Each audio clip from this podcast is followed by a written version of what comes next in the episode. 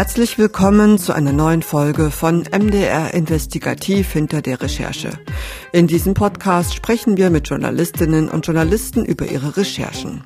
Wir sprechen über das Thema und wie die Reporter zum Beispiel Protagonisten gefunden haben. Es geht aber auch um persönliche Eindrücke und Erlebnisse während der Dreharbeiten und der Arbeit an dem Bericht.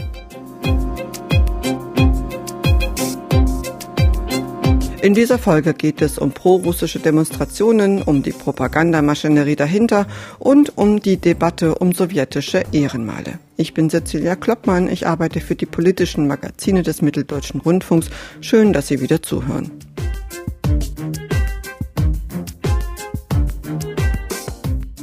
Alle Nazis außer Russland. So könnte man die derzeitigen Reden Wladimir Putins auf den Punkt bringen allen voran die Ukraine, Deutschland, aber zum Beispiel auch Schweden, weil es in die NATO will.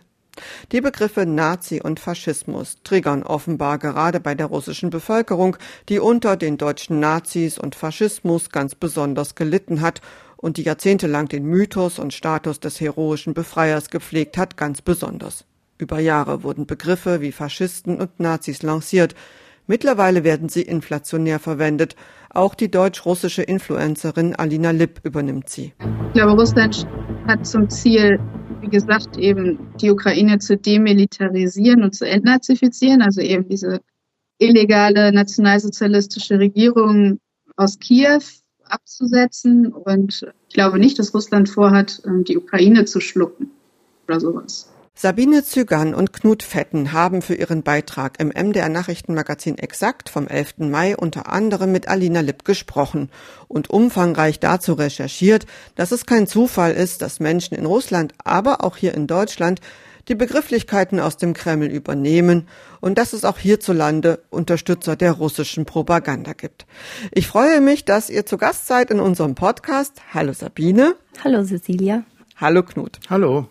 Nur zur Info, wir haben später noch ein Gespräch mit dem Kollegen Tom Fugmann zum Thema Ehrenmale. Aber wir fangen erstmal an mit dem Thema Propaganda. Ähm, und da ist ja wohl ganze Arbeit geleistet worden, wenn man sich so anhört, was Demonstranten zum Beispiel in Dresden am 30. April in die Kamera gesagt haben. Und genau das habt ihr in Ukraine gemacht. Nationalisten gezüchtet. Und jetzt gibt es einen Krieg.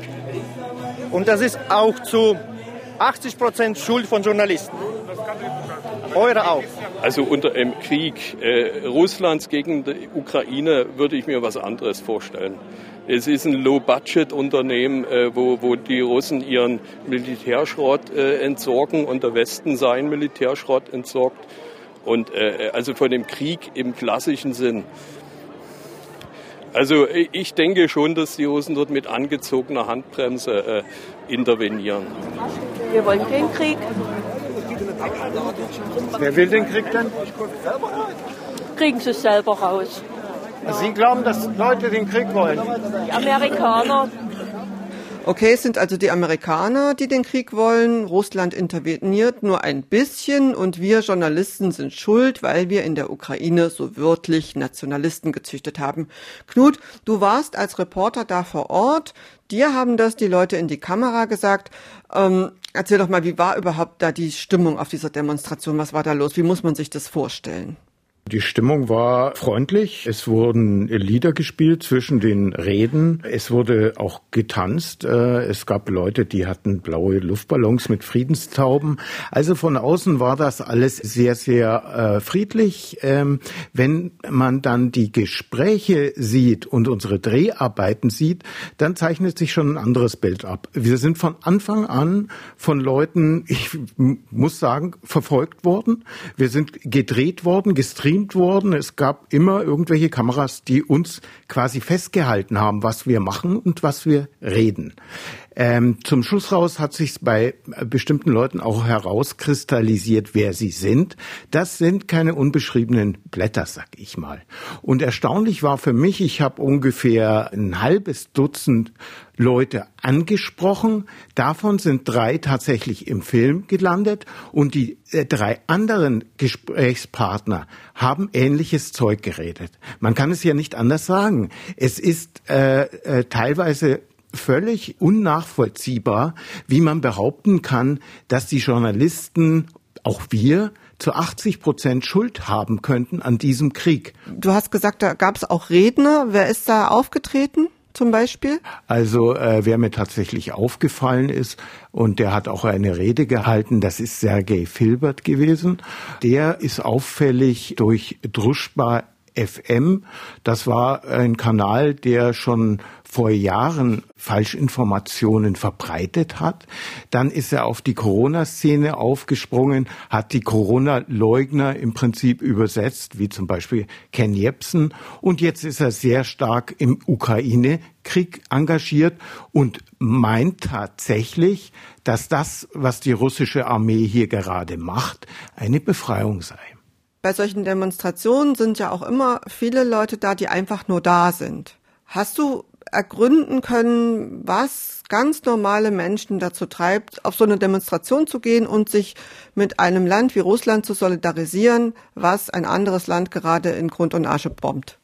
Ich habe natürlich am Anfang versucht, als neutraler Reporter mir ein Bild von den Leuten zu machen.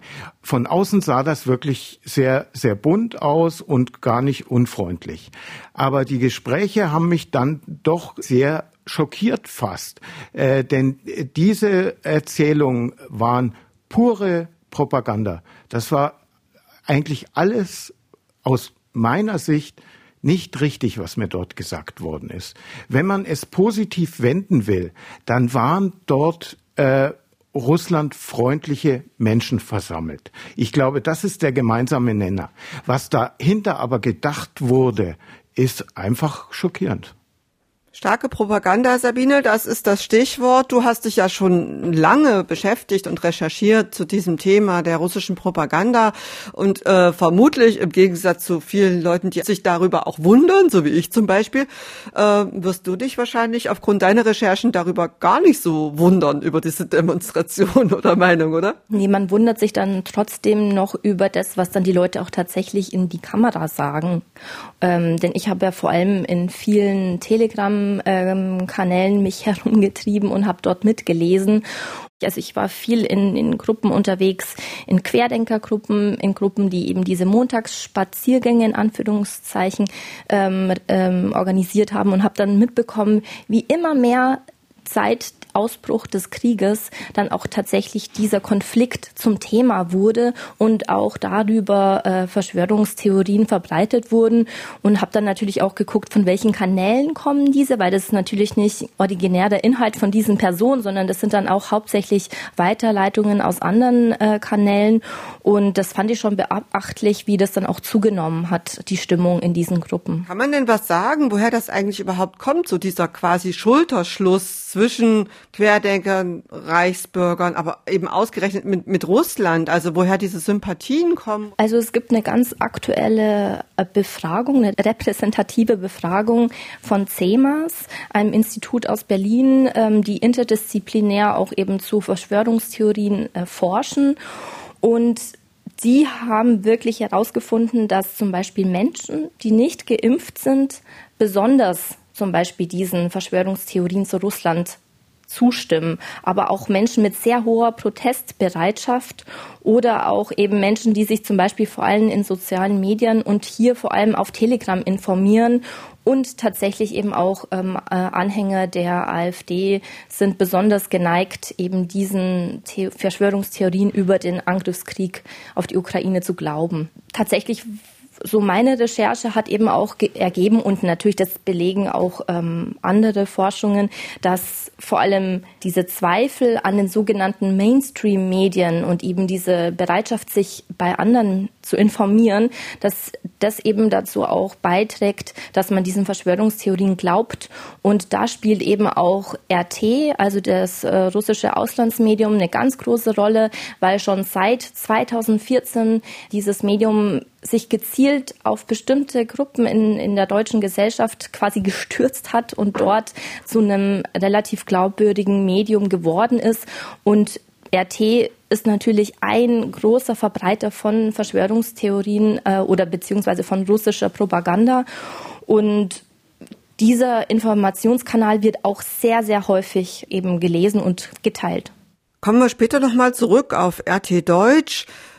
Diese Begriffe Nazis, Faschisten, Faschismus, faschistisches Regime, das sind ja Begriffe, die vor allem auch in Russland verknüpft sind mit der deutschen Geschichte, also mit dem Hitlerfaschismus.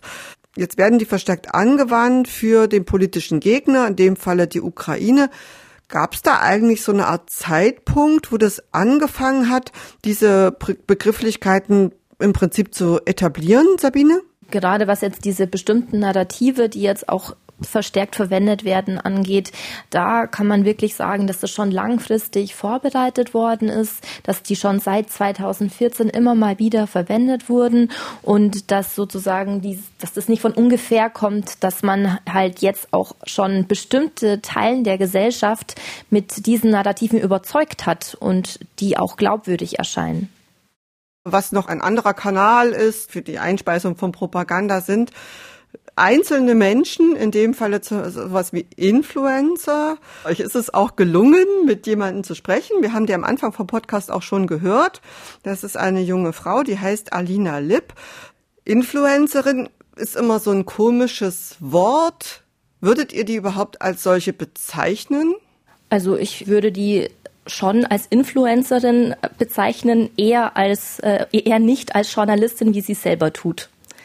Stimmt, sie bezeichnet sich ja als, als Friedensjournalistin. Wollen wir erstmal kurz klären, wie, wie alt ist die, wo kommt die her, äh, was hat die für eine Laufbahn hinter sich? Was wir wissen, sie ist 28, äh, kommt aus Norddeutschland, hat einen russischen Vater und eine deutsche Mutter.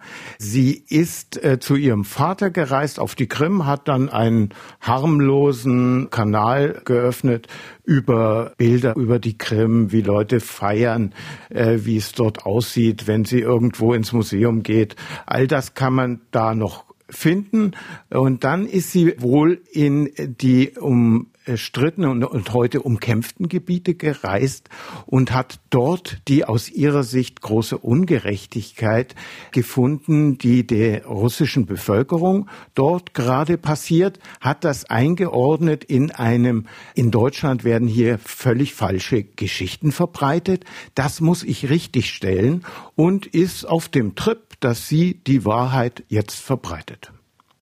Ich glaube, Russland hat zum Ziel, wie gesagt, eben die Ukraine zu demilitarisieren und zu entnazifizieren, also eben diese illegale nationalsozialistische Regierung aus Kiew abzusetzen. Und ich glaube nicht, dass Russland vorhat, ähm, die Ukraine zu schlucken oder sowas. Für mich klingt das ja eins zu eins nach Wladimir Putin und angesprochen auf die vielen zivilen Opfer, sagt Alina Lipp. Das ist so eine Taktik, die die Ukrainer verfolgen. Die gehen in die Wohnhäuser und schießen von dort aus weil die Russen eben den äh, Auftrag haben, keine Zivilisten umzubringen. So, und wenn Russland äh, sicher ist, dass alle Menschen eben im Keller sind oder evakuiert wurden, dann schießen sie eben zurück. Ich habe auch jetzt in den letzten Tagen in Vorbereitung auf unser Gespräch mal den Telegram-Kanal von, von ihr abonniert. Das zieht sich ja auch durch. Also so vor allen Dingen diese Behauptung, dass es die ukrainischen Streitkräfte sind, die die eigenen Städte äh, zerschießen und die eigene Bevölkerung töten. Als ihr mit ihr gesprochen habt, war die für euch authentisch? Also glaubt die das wirklich, was sie da sagt? Das würde ich schon sagen. Also das, was sie tut, macht sie, denke ich, schon aus eigener Überzeugung. Sie bekommt die Informationen, die sie halt auch verbreitet, von ganz unterschiedlichen Quellen, eine wichtige Sache ist eben, dass sie, dass sie auch zu Pressereisen mitfährt, die das russische Verteidigungsministerium zum Beispiel organisiert. Sie ist auch ähm, schon vor dem Krieg quasi bei Konferenzen eingeladen, die auch vom Kreml organisiert waren. Und sie hat sich als sie dann nach Donetsk gezogen ist, hat sie sich, denke ich, auch mit internationalen Journalisten bekannt gemacht, die eine spezielle Meinung haben, also eine sehr prorussische Meinung.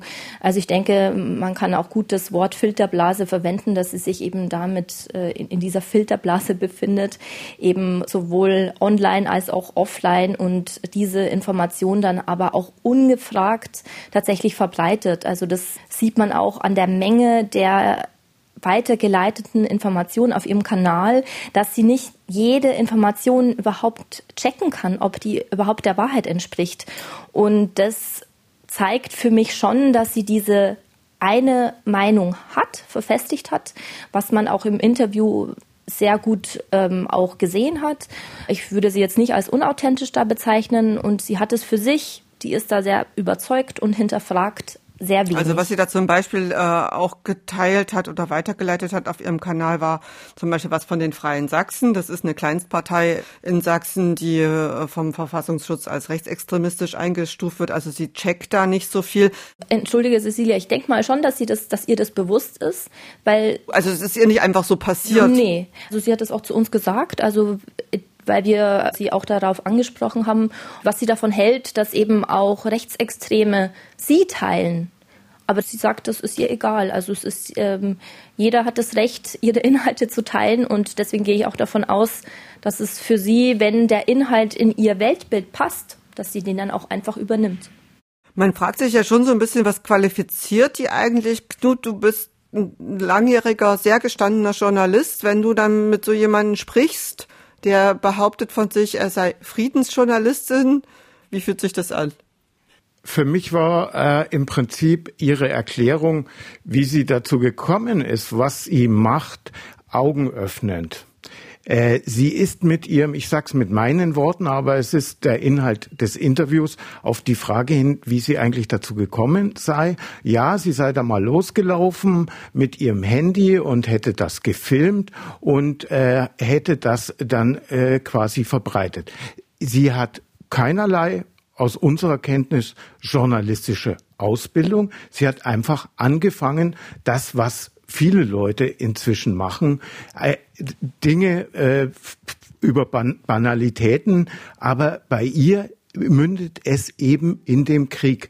Und da ist quasi auch für mich die, die Bruchgrenze drin, wenn ich als gestandener Journalist gefragt werde, was man machen kann und was man nicht machen darf, dann hat Frau Lipp eindeutig diese rote Linie überschritten. Sie hat weder die Kompetenz, das zu machen, was sie macht, noch hat sie irgendeine Objektivität, mit der sie dann die Informationen, die sie verbreitet, nochmal abgleicht oder Relativierungen einbringt. Es ist alles eine Linie und in dieser Linie findet die Realität eigentlich nicht mehr statt. Im Kanal kann man das ja auch sehen, dass da viele Nachrichten werden da geteilt von, von RT, vom früheren Russia Today. Äh, RT Deutsch zum Beispiel ist auch die zweithäufigste Nachrichtenquelle die in Gruppen von Verschwörungstheoretikern und Rechtsextremisten auf Telegram und Facebook geteilt wird, hast du mir gesagt, Sabine. RT Deutsch ist ein russischer Staatssender, der darf eigentlich gar nicht mehr senden, weil die nämlich keine Lizenz haben. Die finden aber immer noch Wege, ihre, ihre Nachrichten zu verbreiten, online zum Beispiel. In dem Beitrag, den ihr für MDR Exakt gemacht habt, da habt ihr auch mit einer Frau gesprochen, die als freie Autorin für RT Deutsch schreibt. Die heißt Susanne Bonat. Das Interessante ist, die kommt jetzt, wenn man das jetzt mal so kategorisieren will, nicht aus der rechten Ecke, sondern die kommt aus der ganz, ganz linken Ecke. Das ist nämlich eine überzeugte Marxistin. Und in dem Interview mit euch, da weist sie auch zurück, dass es überhaupt um Propaganda geht. Worauf beruht denn die Gewissheit, dass jetzt das russische Staatsfernsehen, also der deutsche Ableger vom russischen Staatsfernsehen hier eine ganz andere Gesellschaft aus uns machen will? Also ich gehe erstmal davon aus, dass das Interesse von Russland ist, dass sie äh, Wirtschaft, also Handel betreiben mit Europa und dass sie einfach in Frieden gelassen werden. Wenn man da jetzt mal auf das, was sie jetzt gerade gesagt hat, und man guckt jetzt auf, auf die Fakten, dann klingt das ganz schön absurd. Was treibt die an, diese Susanne Bonat? Knut? Bei Susanne Bonat sollte man ein bisschen in die Biografie der Dame schauen. Es ist auffällig, dass sie eine starke Gegnerin von Hartz IV ist, und zwar aus sozialen Erwägungen, und hat sich massiv dagegen ausgesprochen, war selber auch eine Zeit lang wohl Betroffene und hat daraus ihr soziales Engagement abgeleitet. Als Corona kam, hat sie sich sehr kritisch mit den Maßnahmen auseinandergesetzt. Und der Ukraine-Krieg ist dann das dritte Thema, bei dem sie eine komplett andere Auffassung vertritt als die sogenannten Mainstream-Medien. Mainstream-Medien, auch wieder die Frage, warum hat die mit euch gesprochen? Was hat die Was war die Motivation? Das ist tatsächlich etwas, was ein bisschen gedauert hat. Ich hatte sie angesprochen. Sie war sehr verwundert darüber, dass ich ein MDR-Journalist, ARD-Journalist für sie interessiert. Ich habe ihr dann das versucht zu erklären. Ich habe ihr auch äh, äh, im Prinzip geraten zu schauen, äh, was für Beiträge ich mache, wenn sie eine Entscheidung treffen will, ob sie mit uns reden will oder nicht. Das hat sie offensichtlich gemacht und das hat sie dazu gebracht, Ja zu sagen. Ähm, noch, noch vielleicht eine kleine Ergänzung. Viele Personen, die für RT schreiben, geben sich entweder auch ja, Künstlernamen, also sind gar nicht mit ihrem echten Namen äh, zu finden. Und andere sind auch sehr bedeckt. Also man kommt auch ganz schwer an RT-Journalisten ran. Und deswegen war das natürlich ein Pfund, dass sich äh, Susanne Bonat uns überhaupt geöffnet hat. Sie hat aber auch schon vorher ähm, auf einer anderen alternativen Plattform einen, einen Text veröffentlicht, in der sie über ihre Arbeit bei RT schreibt. Also sie ist da anscheinend schon sehr offen und auch überzeugt von ihrem Arbeitgeber. Und das unterscheidet sie auch so ein bisschen von anderen RT-Journalisten, die nicht so offen damit umgehen. RT, RT Deutsch, so hat es die RT-Chefredakteurin Margarita Simonian selbst gesagt, sind eine wichtige Waffe im Informationskrieg. Worum es dabei geht, das hat im Beitrag die Politologin Susanne Spahn nochmal erklärt. Es gibt Zitate der RT-Chefredakteurin Margarita Simonian in Moskau und auch die Chefin hier in Berlin, die Nara Toktosunova, hat davon gesprochen, dass RT eine Waffe im Informationskrieg ist. Und Simonian hat auch ihre Strategie erklärt in einem Interview äh, mit einer russischen Zeitung. Und ich denke, das ist sehr aufschlussreich, äh, weil sie da erklärt hat, was ihre Ziele sind. Und da sagte sie, dass es also im Ausland darauf ankommt, eine Gegenöffentlichkeit zu schaffen zum Mainstream und insbesondere die Unzufriedenen anzusprechen also die Linken, die Rechten und andere Kämpfer gegen das System, wie sie sich auch ausgedrückt hat, und die dann als Ressource im Informationskrieg zu nutzen. Die Unzufriedenen ansprechen, das ist laut Margarita Simonian, also der Chefredakteurin von RT, das Ziel. Da geht es auch um ja, Schwächung der westlichen Demokratien, um Unruhe, um Spaltung der Gesellschaft. Also ich sehe da zum Beispiel auch in Deutschland eine Partei, wo ich das Gefühl habe, da geht es genau darum, nämlich die AfD. Gibt es diese Parallelen? Diese Parallelen ähm, gibt's und einige der AfD-Politiker äh, teilen ja auch im Moment pro-russische Propaganda. Da hatten wir ja, oder Knut hat ja da auch versucht, mit einem AfD-Landtagsabgeordneten in Sachsen, mit Jörg Dornau, Kontakt aufzunehmen, aber leider ohne Erfolg. Man kann nicht sagen, komplett die Partei, muss es sicherlich auch nochmal der Ordnung halber sagen. Tino Kropala zum Beispiel hat sich bei Ausbruch des Krieges ganz eindeutig dagegen positioniert. Aber Stichwort Jörg Dornau, Knut, ähm, der hat zum Beispiel auch wieder von Alina Lipp was geteilt auf Facebook und hat dann drunter geschrieben, die Ukraine wird entnazifiziert. Also der hat auch diese, diesen Begriff benutzt, der, der Entnazifizierung. Hast du jetzt rausgefunden, was ihn dazu getrieben hat? Nein, ganz ehrlich nicht, weil er wollte nicht mit uns reden.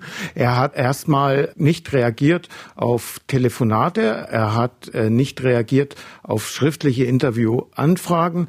Wir sind dann zu einem Infostand, an dem er sowieso kommunalpolitisch vertreten war, gefahren und er wollte auch dort uns nicht erklären, warum er solche Sachen veröffentlicht. Er hat ja ganz eindeutig Alina Lipp zitiert. Schaut euch das Video an. Frau Alina Lipp hat am 24., also 24. Februar, also am Tag, als der Einmarsch in die Ukraine begonnen hatte, ein Video aufgenommen, wo eindeutig von ihr gesagt worden ist, dass jetzt quasi die nationalsozialistische Regierung der Ukraine Ukraine gestürzt werden sollte. Das ist das Ziel dieses Krieges. Ohne das Wort Krieg jemals in den Mund zu nehmen, auf jeden Fall nicht. Ach doch, in diesem Video hat sie am Anfang das Wort Krieg, stimmt, aber da, aber das hat sie dann geändert. Das ist ein interessanter Aspekt. Sie ist tatsächlich eingestiegen mit dem Satz, jetzt ist der Krieg ausgebrochen. In den Folgewochen, das, was ich von ihr gelesen habe, hat das Wort Krieg nicht mehr stattgefunden. Und das ist ja quasi auch die offizielle Diktion, die aus dem Kreml kommt.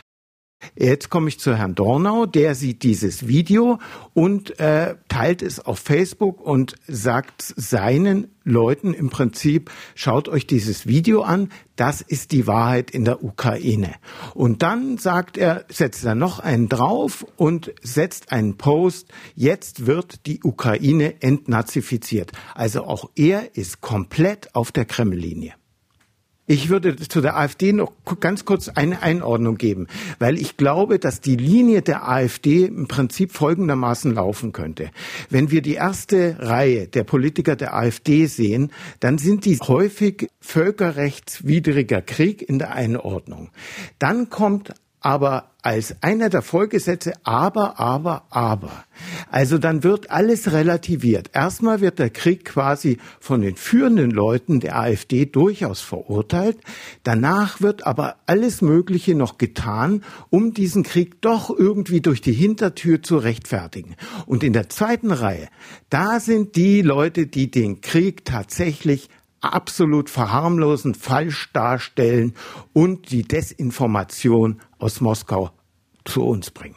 Um da nochmal anzuschließen, das zeigt auch die Befragung von CEMAS, dass von den Befragten, die die Verschwörungserzählungen ähm, über den Krieg glauben, sind 58,4 Prozent AfD-Anhänger. Es sind auch 26 Prozent Anhänger der Linken, aber bei den anderen Parteien wird es dann schon dünn. Also man sieht eben diesen eklatanten Unterschied auch zu der, bei der Parteizugehörigkeit und eben das, was Knut gesagt hat, ähm, dass vielleicht in der obersten Reihe da eher Zurückhaltung herrscht, aber dann weiter unten da doch eine prorussische Zustimmung herrschte. Jetzt haben wir uns die ganze Zeit äh, über das Thema russische Propaganda unterhalten. Ganz deutlich waren die Auswirkungen auch zu merken, zum Beispiel jetzt Anfang Mai, am 8. und am 9. Mai, Tag der Befreiung beziehungsweise Tag des Sieges, wie das noch aus Sowjetzeiten heißt. Da äh, gab es vor allen Dingen äh, auch Veranstaltungen an den sogenannten Ehrenmalen. Das bekannteste ist in Berlin in Treptow. Das ist eine 30 Meter hohe Statue mit einem Sowjetsoldaten, der steht auf einem zerschlagenen Hakenkreuz. Diese Ehrenmale insgesamt sind auch mittlerweile nicht mehr unumstritten, auch aufgrund der, der Kriegslage. Und mein Kollege Tom Fugmann, der ist am 8. und am 9. Mai unterwegs gewesen. Und mit Tom Fugmann habe ich telefoniert. Hallo Tom, ich freue mich erstmal, dass du Zeit hast. Ja, hallo. Ja, ich habe es gerade gesagt, du bist in Berlin gewesen, 8. 9. Mai unterwegs gewesen. Wo warst du und was hast du erlebt? Ja, also ich war an beiden Tagen äh, im Treptower Park und ich äh, hatte den Eindruck, also das war an beiden Tagen an diesem Ort, äh, am Treptower Ehrenmal russisch dominiert. Also das äh, russische Narrativ, sozusagen die Erinnerung, äh, das russisch geprägte Narrativ äh, dominierte da. Also am 8. waren auch viele Leute da, denen man ansah, dass sie eine gewisse Affinität auch zu sehr linken, sehr kommunistischen Gedanken haben, für die Russland in der Tradition der Sowjetunion noch als der Befreier vom Hitlerfaschismus gilt und sie sozusagen ein absolut positives äh, Russlandbild vertreten. Unter anderem äh, war dort auch Egon Krenz, der ehemalige und letzte Staatsratsvorsitzende der DDR. Also der hat da auch Blumen niedergelegt? Ja, das habe ich zwar in dem Moment nicht gesehen, weil wir ihn erst später entdeckt haben, aber ich gehe mal sehr stark davon aus.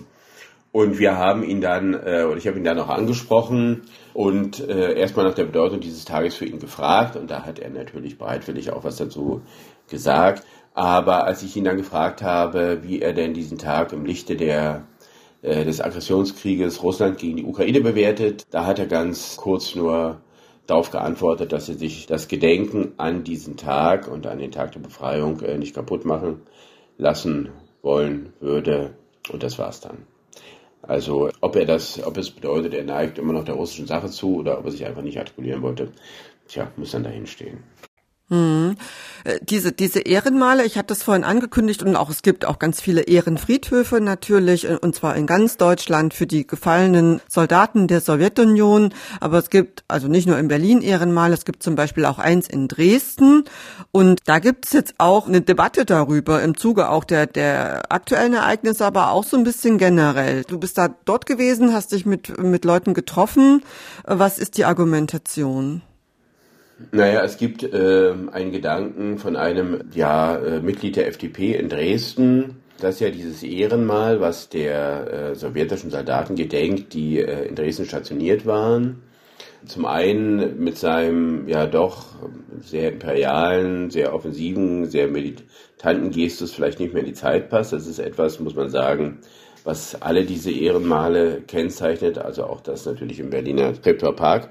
Und es kommt noch etwas hinzu. In Dresden war die erste Garde Panzerarmee stationiert. Die war ein Teil dieser sowjetischen Streitkräfte in der DDR.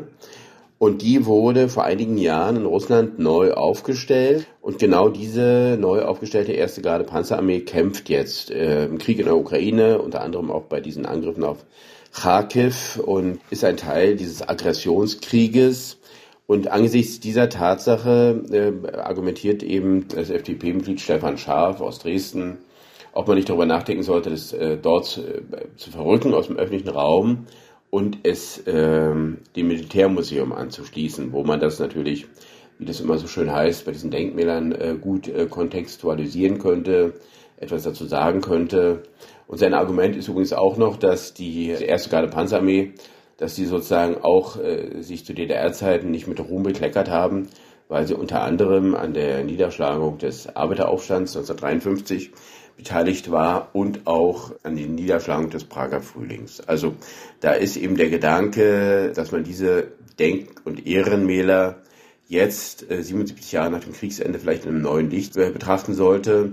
Und äh, sekundiert wurde er vom einem FDP-Stadtrat und äh, Militärhistoriker, weil es ja so ist, dass Deutschland sich im Zuge der deutschen Vereinigung äh, bereit erklärt hat oder auch verpflichtet hat, diese Denk- und Ehrenmäler und auch die Ehrenfriedhöfe, auf denen sowjetische Soldaten begraben sind, zu erhalten und zu pflegen.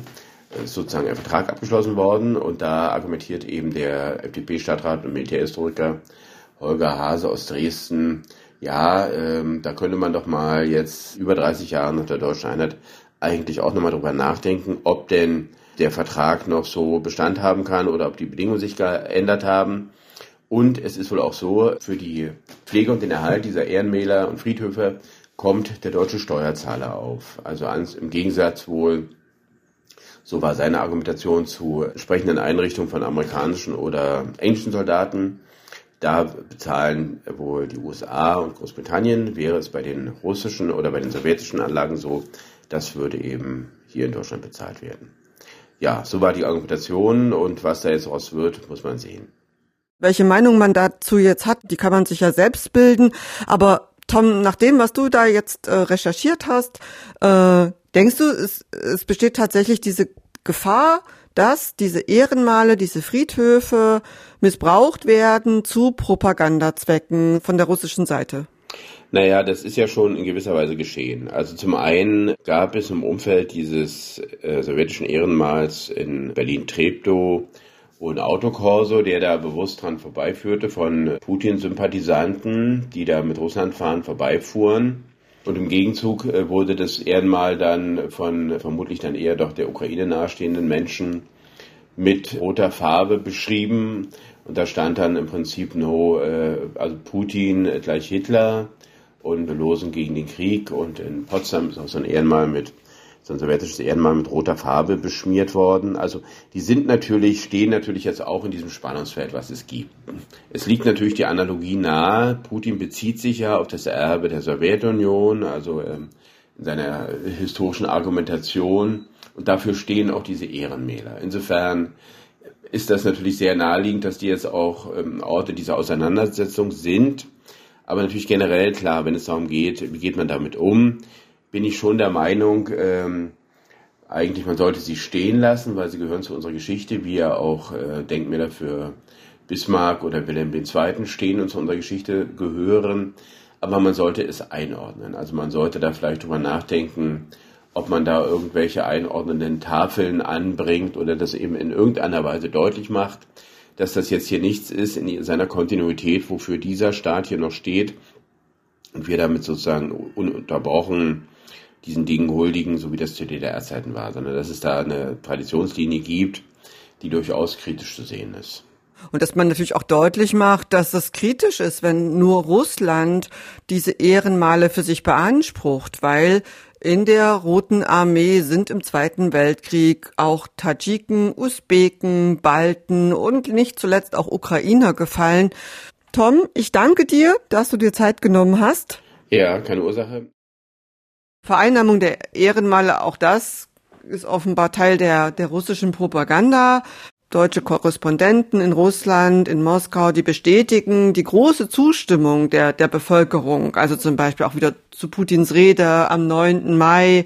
Und da kann man immer noch so sagen, okay, die Menschen, die dort leben, die bekommen nur eine begrenzte Information. Aber wie ist es eigentlich zu erklären, dass Leute hier in Deutschland, die ja auch Zugriff haben und hätten auf jede Menge an Informationen, dann doch so eins zu eins russische Propaganda wiederholen. Habt ihr da eine, eine Erkenntnis gewonnen? Ich würde schon sagen, dass dieser Zweifel an den sogenannten Mainstream-Medien und dass man sich vielleicht gar nicht mehr die Tagesschau anschaut oder sich dann eben dann nur noch vielleicht ärgert, wenn man sie anschaut, weil sie so komplett konträr ist zu dem, was ich auf meinem Telegram-Kanal oder in meinen Telegram-Kanälen, es gibt ja zig Kanäle und dass man wirklich dann dieser Überzeugung ist, dass hier auch eine, eine große Verschwörung passiert hier in Deutschland und dass man wirklich diese Überzeugung hat und dann auch da nicht mehr die dem glaubt und wirklich nur noch den Einzelnen, die eben auch auf diesen Zug aufgesprungen sind und sagen, wir haben aber wirklich die Wahrheit. Also wir, wir trauen uns noch was. Das ist ja auch eben dieser Pathos, dass man sagt, wir trauen uns aber jetzt endlich und berichten das, was wir, was wirklich wahr ist.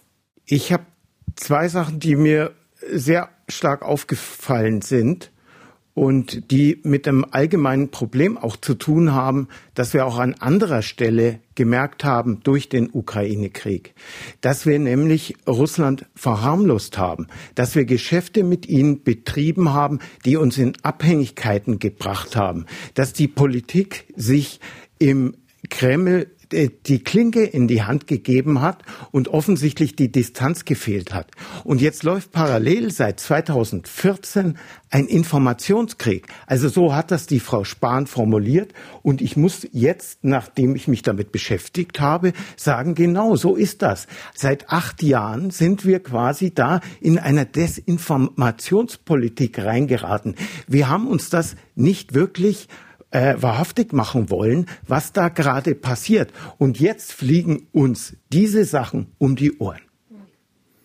Und das Zweite, was ich äh, auch noch sehr auffällig finde, seitdem dieser Krieg ausgebrochen ist, muss man sich von Leuten, die ja Staatsoberhäupter sind, Herr Putin oder Außenminister in Russland, Sachen anhören, die komplett falsch sind. Das heißt also, diese Desinformationspolitik wird von ganz oben gesteuert. Das kommt nicht von ungefähr, sondern wir hören uns das quasi von den Staatsoberhäuptern dieses Landes an.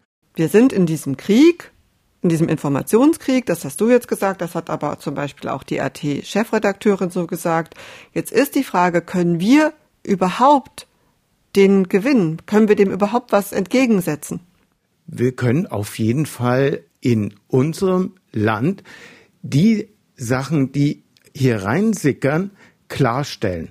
Ich glaube, dass viele Leute auch durch die Menge der Information, dass es oft viele Quellen gibt, denen man einfach nicht vertrauen kann. Da muss sensibilisiert werden, damit die Leute darauf nicht mehr reinfallen. Das, glaube ich, kann man, diesen Informationskrieg kann man gewinnen. Den anderen, den muss man vielleicht zu großen Teilen auch ertragen, weil wir sind da an der Schnittstelle zwischen Meinungsfreiheit auf der einen Seite und auf der anderen Seite, was lassen wir uns alles gefallen. Ich glaube schon, dass wir als Demokratie auch wehrhaft sein müssen, damit wir solche quasi koordinierten Maßnahmen uns falsch zu informieren, damit wir denen etwas entgegenhalten können. Wir können aber nicht die Methoden nehmen, die auf der anderen Seite vorherrschen. Diese langfristige Vorbereitung, die Knut anspricht, das ist auf jeden Fall eine Sache, die unterschätzt worden ist. Da wurde ganz lange nicht hingeguckt. Ich denke, dass Vorsicht jetzt für uns Journalisten, welchen Quellen wir vertrauen, welche Videos wahr sind, also das ist sozusagen das Gebot der Stunde, was wir auch beim MDR ja auch mit äh, Fact-Checking immer versuchen. Da gibt's Kolleginnen und Kollegen, die da wirklich nur damit beschäftigt sind, halt auch immer solche Videos, die irgendwie reinkommen, zu überprüfen. Und ich glaube, wir müssen sehr, sehr transparent damit umgehen und immer betonen, was können wir wirklich bestätigen, was können wir nicht bestätigen, wo gibt es denn wirklich berechtigte Zweifel, äh, was muss noch überprüft werden, denn viele von uns sind ja wirklich nicht vor Ort, sprechen nicht wirklich mit den einzelnen Menschen. Und da ist wirklich, ich finde, Vorsicht für mich persönlich ist so das, was ich mir immer vor Augen halte, dass man ähm, aktuell wirklich auf beiden Seiten vorsichtig sein muss.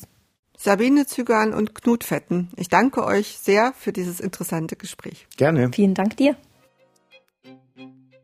Das war die 52. Folge von MDR Investigativ hinter der Recherche.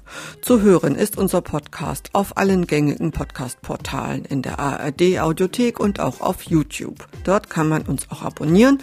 Außerdem freuen wir uns über Feedback und Bewertungen. Die Beiträge von Sabine Zügan, Knut Fetten und Tom Fugmann sind zu finden in der ARD Mediathek in der Sendung Exakt vom 11. Mai. Dieser Podcast erscheint alle 14 Tage. Die nächste Folge kommt dann am 3. Juni raus, dann wieder mit meiner Kollegin Esther Stephan. Da geht es um dubiose Lerngruppen, also so eine Art illegale Schulen, die in der Corona-Zeit vor allem von Querdenken-Anhängern und Reichsbürgern gegründet wurden. Wir hören uns dann in vier Wochen wieder am 17. Juni. Bis dahin, machen Sie es gut.